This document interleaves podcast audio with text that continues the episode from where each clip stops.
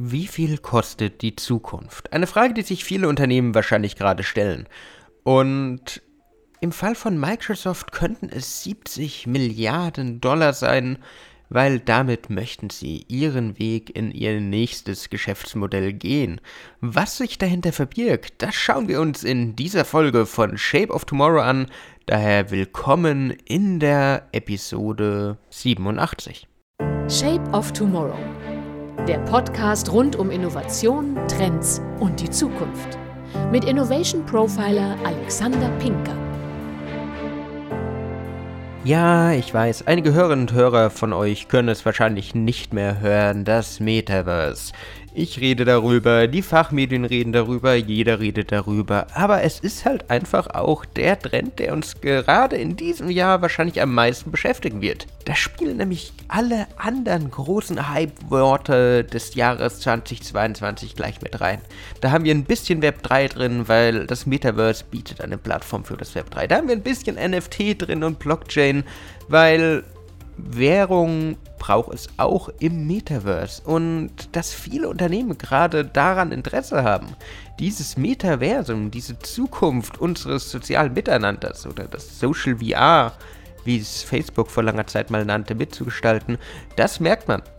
Und ein Thema ist wirklich, wirklich, wirklich die letzte Zeit durch die Decke gegangen, Microsoft zockt ein bisschen. Microsoft kauft nämlich Activision für fast 70 Milliarden Dollar. Und dem einen oder anderen mag die Firma Activision kein Begriff sein, aber vielleicht ist es bekannter unter dem anderen Namen, und zwar unter dem Namen Blizzard. Als Teenager, als Kind habe ich selbst Spiele begeistert von Blizzard gespielt und die haben einiges auf ihrer Liste von bekannten Titeln, sei es Call of Duty, sei es World of Warcraft, seien es ganz andere Spiele wie zum Beispiel Crash Bandicoot oder Spyro, der Drache. Da ist ziemlich viel dabei. Und mit der Übernahme durch Microsoft für stolze und beeindruckende 69 Milliarden Dollar ist da doch ein größerer Plan da hinten dran. Und ich glaube, es geht um viel mehr als einfach nur die Rechte an den Spieletiteln wie WoW zu bekommen. Activision Blizzard bietet nämlich einfach Property, bietet einfach Titel, die sind in der Welt bekannt. Die basieren auf großen offenen Welten teilweise. Und genau das ist ein riesiges Potenzial für das Metaverse. Es mag ein bisschen teuer sein. Und Microsoft war erst vor einiger Zeit erstmal äh, shoppen und hat letztes Jahr erst den Sprachspezialisten oder den Spracherkennungstechnologie-Spezialisten Nuance gekauft. Aber mit Activision Blizzard ist es nochmal eine ganz andere Geschichte. Weil damit wollen sie nochmal diesen Schub ins Metaversum mitnehmen. Das Unternehmen hat sogar gesagt, es sieht Videospiele als Motor für das Metaversum und hofft damit, den Zukunftsmarkt ein bisschen zu erobern. Und das ist ganz interessant, weil wenn Videospiele ein fester Bestandteil des Metaversums sind, wenn sie damit zum Beispiel das Spielen im Abonnement, um Netflix ein bisschen nachzueifern, gangfähig machen wollen, wenn sie ganze Welten im Metaversum aufbauen, wo ich zum Beispiel dann World of Warcraft spielen kann. Live, in Anführungszeichen. Das heißt, mit der Brille auf oder auch weiter am Computer, aber mit meinem Avatar. Wenn ich da wirklich tiefer und immersiver reintauchen kann. Wenn die ganzen Themen aus der Computerspielewelt Teil des Metaversums werden, dann locke ich die Leute rein.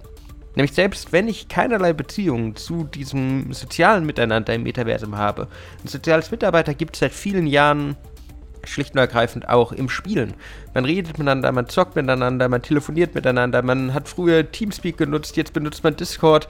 Dieses untereinander reden ist, egal ob in Fortnite, ob in WoW, egal wo, ein riesiges Thema. Und da die Fans einfach mit ins Metaversum zu nehmen, da eine Welt aufzubauen, in der sie dann leben können, mit der sie sich mit ihrem Metaverse-Profil einloggen können und dann einfach das tun, was sie jetzt auch schon tun, allerdings mit Intellectual Property von Blizzard in dem Fall, dann wird das richtig, richtig spannend.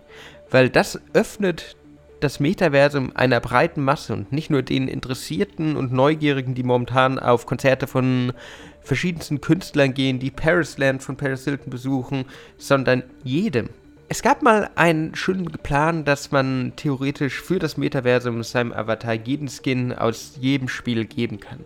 Das hat mich, als ich das gelesen habe, sofort irgendwie an Ready Player One erinnert. Mindestens an den Film. Und ich weiß nicht, ob ihr den Film gesehen habt oder nicht, aber was man da sieht in der Oasis, also der Variante von Ready Player One vom Metaverse. Das sind lauter Charaktere. Das sieht man Harley Quinn, das sieht man Batman, Superman, Master Chief aus Halo, das sieht man Worms, das sieht man eigentlich jeden einzelnen Charakter. Und das wünscht sich natürlich das Metaversum auch. Weil wenn ich plötzlich in die Haut von einem Star, von einer Person, einer fiktiven Person, die ich einfach schätze, die ich vergöttere, schlüpfen kann, dann ist das natürlich ein riesiges Argument für das Metaverse. Spielehersteller haben dann eher gesagt, es ist nicht so realistisch, weil jeder Skin anders ist, weil jedes System, jedes Charakterdesign komplett anders ist und das nicht einfach auf eine zentrale Plattform zu übertragen ist.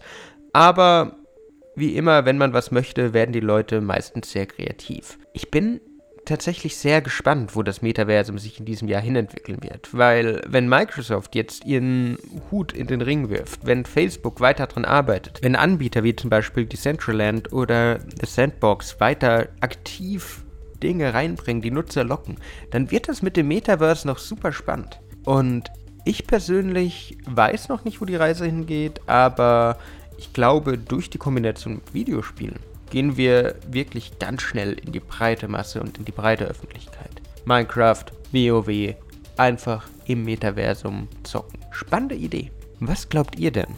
Ist das Metaversum nur Hype oder wirklich Trend? Mich würde interessieren, was ihr meint, daher schreibt mir gerne in den Kommentaren über alle bekannten Wege und Netzwerke einfach eure Meinung vom Metaverse, Trend oder Trendy. Das war's auch wieder mit der Folge 87 von Shape of Tomorrow. Ich hoffe, ihr konntet einiges für eure Zukunft mitnehmen. Wenn euch die Folge gefallen hat, würde ich mich freuen, wenn ihr mir folgt, wenn mir ein Like da lasst. Sonst hören wir uns in der nächsten Woche wieder. Bis dann und ciao. Shape of Tomorrow. Der Podcast rund um Innovation, Trends und die Zukunft.